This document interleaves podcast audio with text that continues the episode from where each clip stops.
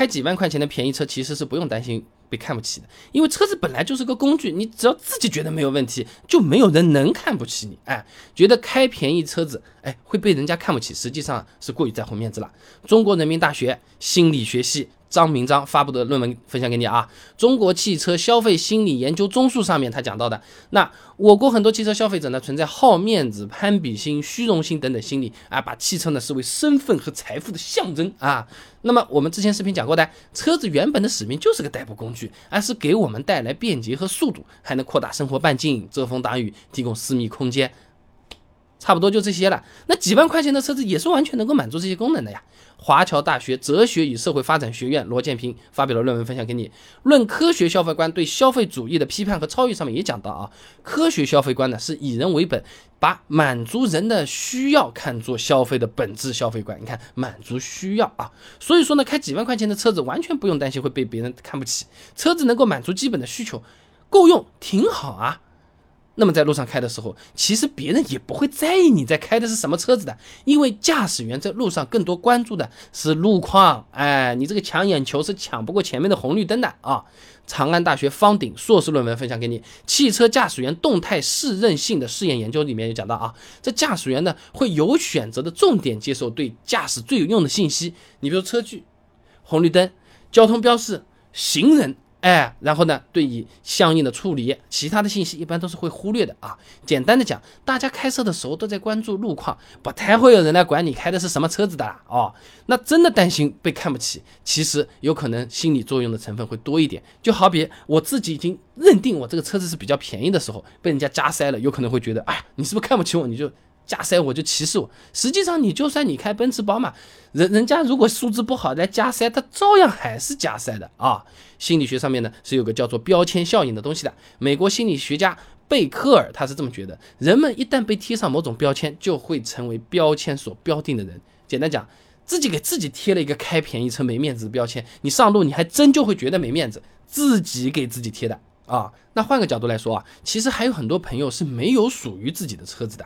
从世界银行公布的主要国家千人汽车保有量来看啊，这中国千人汽车保有量只有一百七十三台，百分之十七的人拥有汽车啊，还是有很多很多朋友要忍受上下班的风吹日晒、下雨天排队打车的啊。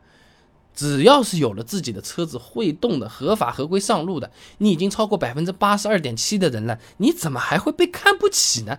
除了自己看不起自己了，对不对？而且车子的价格并不影响它的个性和文化的。你比如说日本的 K car 的改装聚会，哎，这个车上贴了什么 Hello Kitty 的贴纸啊，加个什么前唇尾翼啊，有的改成老车的造型啊。国内嘛也有什么五菱宏光 mini EV 的改装聚会啊，改成什么赛车的、啊车内电影院的都有。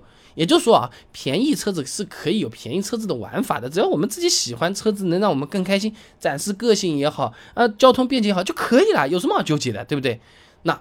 还有一些朋友啊，开一辆几万块钱的豪华老车，哎，有时候觉得嗯更有面子。你比如说二零零四款奔驰 S 五百，五点五升 V 八大排量自吸，三百八十八匹马力，七 AT 变速箱，前置后驱，自带车载急救包。那现在二手车平台呢，六七万的样子。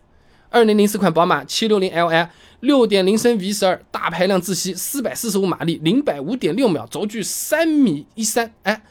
车载冰箱，二手平台也就是五六万。那么车子听起来是挺便宜啊，但是你要把它收拾的精神，保持一个好车况，那就一点都不便宜了啊。那这个时候你开出去，你代表的是老车的情怀，哎，别人觉得你神不可测啊，自然也不会存在看不起的情况。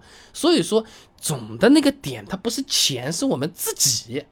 只有我们自己觉得我们自己没面子的时候，我们还真的就没面子。只要我们自己挺得起来，觉得这个东西很好，非常适合，你看。我这个判断好不好？经济又实惠，我选的很不错吧？你看玩的很开心吧？哎，你们车子贵是你们的事儿，我这个便宜的小车，它照顾了我的家人，让我遇到了我亲爱的一生相守的好好伴侣，好的要命来着呢，是不是？就不说这个了啊，刚才讲的是贵和便宜，还有嘞，国产车和合资车。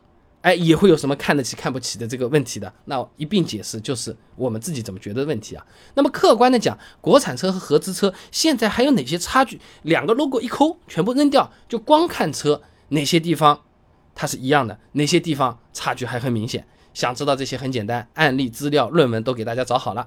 关注微信公众号“备胎说车”，回复关键词“国产车”就可以了。那我这个公众号呢，每天会给你一段汽车使用小干货，文字、音频、视频都有，挑自己喜欢的版本就可以了。备胎说车，等你来玩哦。